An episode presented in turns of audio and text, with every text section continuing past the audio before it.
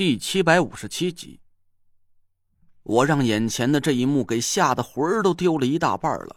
我赶紧飞起一脚，那颗冒着烟的脑袋乱发飘舞，咕噜噜的就滚到了浓雾里。我我操！我拍着胸口，大口喘着粗气。其实我以前听师傅说起这种法术的时候，心里还是有点不以为然。心想：一颗死人的脑袋能有多大能耐呀？怎么就能隔着几里地把人给杀死？难道人头还会张嘴咬人不成？但现在我亲眼见到了这种邪门的法术，虽然没中了那颗飞头什么招数，但浑身的汗毛一下就倒竖了起来。脑袋会不会咬人我不知道，但我敢发誓，这太他妈吓人了。我缓了缓神，赶紧喊了一声：“慧文、果儿，盯紧四周，我先照顾一下那爷。”两人答应了一声，我赶紧扶着那若兰趴下。那若兰摆出了一个妖娆的姿势，跪在地上撅起了屁股，嘴里还在不停的哼哼唧唧。郭永哲蹲在一边，抱着脑袋，全身不停的哆嗦着。我叹了口气。从背包里取出一条毛巾和急救包，抓住刀子的把手，轻轻的把刀子拔了出来。啊！哦，哎呦，还疼死人家了！那若兰的屁股上顿时血流如注，我赶紧褪下她的裤子，给她清洗了一下伤口，做了简单的缝合，又用乌金针扎在了几个止血的穴位上。还好，浓雾之中没有再继续飞出来人头。我扶着那若兰趴在一个背包上，紧盯着四下弥漫的瘴气，皱了皱眉头。大家都多加点小心，刚才那颗人头很有可能只是来探路的。我收起了急救包和乌金针，把防毒面具罩在了那若兰的脸上。天尊级别的降头师绝不会只丢过来一个人头吓唬吓唬我们这么简单。我也摸不清这种法术到底有多深的水，大家不要放松警惕。千万别着了道。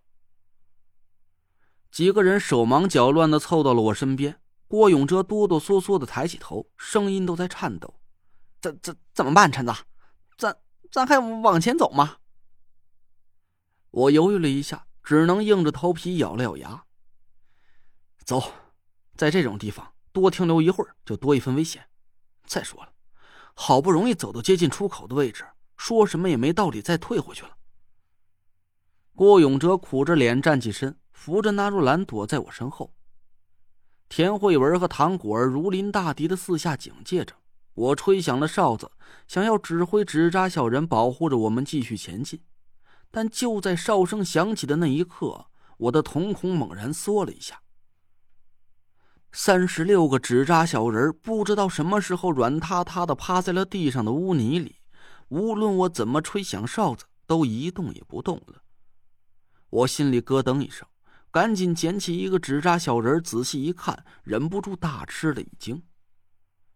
纸扎小人表面上完好无损，除了沾满了污泥之外，无论是树皮做成的皮肉，还是削薄的树枝做成的骨架，都丝毫没有损坏的地方。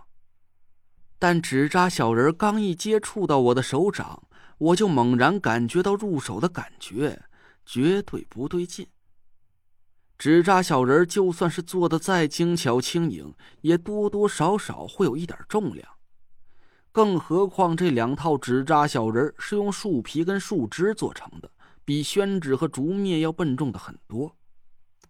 但这个纸扎小人在我手里却丝毫没有分量，就好像是我的手里抓着的是一缕空气一样，压根就没有一丁点正常的物体所应有的质感。阴火焚神，我惊愕的脱口而出，赶紧又捡起地上其他的纸扎小人，挨个仔细检查了一遍。果然，所有的纸扎小人似乎都失去了重量，轻飘飘的落在我手上。那若兰吃惊的抬起头看着我：“快把那个人头捡回来！”我没有丝毫犹豫，赶紧朝浓雾之中紧走了几步，把污泥里的那颗人头用脚踹着回到了队伍里。这时候，我心里已经相信了那若兰的判断。刚才我们没有和除了这颗人头之外的任何东西正面接触，能在不知不觉之中用纯阴之火烧毁纸扎小人的，一定就是这颗突然飞来的人头了。怪不得在人头朝我们袭来的时候，田慧文和唐果儿能这么轻易的把他从半空里打下来。原来他的目标压根儿就不是我们几个人。人头趁着我们的注意力都在防范着他的偷袭的时候，却和纸扎阵法正面过了一招。虽然他也付出了毁灭的代价。但却借助着浓郁瘴气的掩护，在转瞬之间突然放出了焚身阴火，把我的三十六个纸扎小人给全部烧毁了。我们平时所见到的火，大部分是阳火，火焰稍带黄色，越精纯的阳火，越是会显现出纯净的赤红。纯阳之火是天下至烈至刚的火焰。无论是坚硬的岩石，还是厚重的铁板，都会在纯阳之火的焚烧下融化成液体，甚至化为蒸汽。但是飞头烧毁纸扎阵法所用的却是至阴至柔的纯阴之火，传说是来自于盛开在九幽深处的夜火红莲，所以民间也把纯阴之火称为夜火，或者是红莲夜火。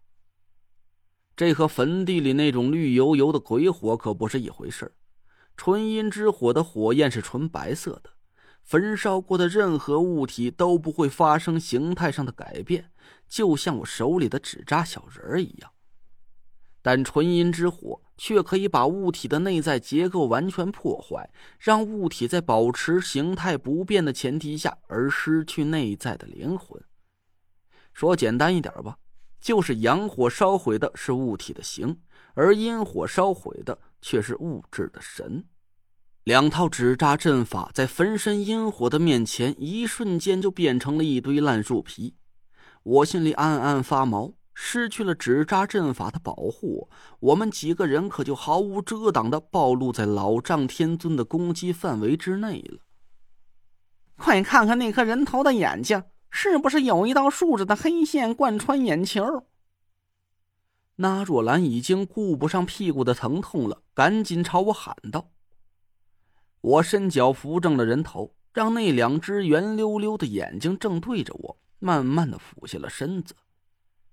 狰狞的面孔清清楚楚的出现在我面前，果然就和那若兰说的一样，那两只早就没有了神采的眼球上血丝密布。”而眼球的正中间有一道漆黑的竖线，正正的从瞳孔中间贯穿了下去。我不敢多看，赶紧把眼光从人头上挪开，站起身对纳若兰点了点头。哎，姐夫！唐果儿突然愣了一下，他叫了我一声，慢慢的朝我面前凑了过来。你，你的眼睛，啊，你的眼睛里。怎么也有这样一条黑色竖线？